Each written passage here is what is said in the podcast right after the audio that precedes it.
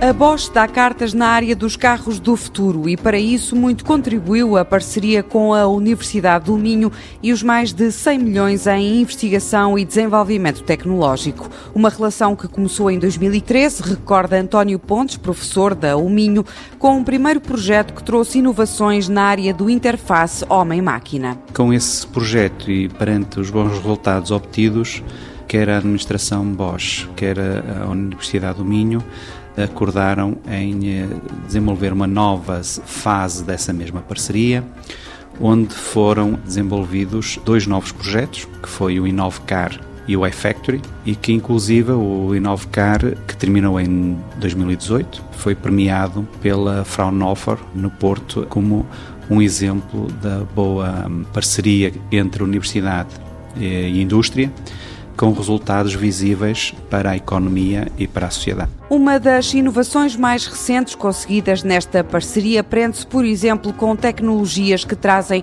mais segurança aos carros de condução autónoma. Que é o sistema LIDAR, que vai ser essencial para os carros autónomos, porque vai permitir, em conjunto com o sistema radar com o sistema de câmaras, perceber que tipo de objetos é que estão à volta do carro, portanto, se é um peão, se é uma bicicleta, se é um carro, se é um, um animal, e dar informação ao carro, porque ele é que vai conduzir, não é? No fundo, é a condução autónoma, se deve desviar, se, se, deve parar, se deve tomar uma outra ação. Um sistema que está a ser produzido na nova unidade de Sequeira, em Braga, já no âmbito de uma terceira fase desta parceria de inovação. Até 2022, as equipas conjuntas da Bosch e Universidade do Minho estarão focadas no desenvolvimento de tecnologia para melhorar as capacidades dos carros autónomos, que António Pontes acredita que vão chegar às nossas mãos dentro de muito pouco tempo. A condução autónoma tem eh, essencialmente cinco níveis de autonomia,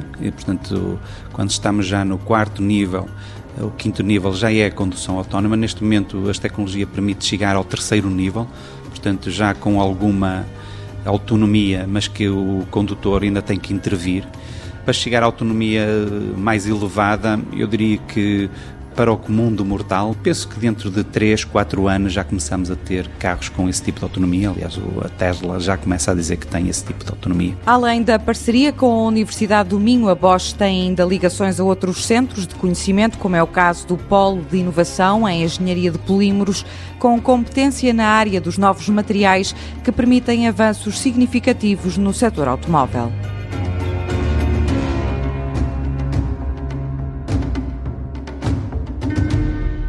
Projeto financiado pelo Portugal 2020, Programa Operacional Regional do Norte e pela União Europeia através do Fundo Europeu de Desenvolvimento Regional.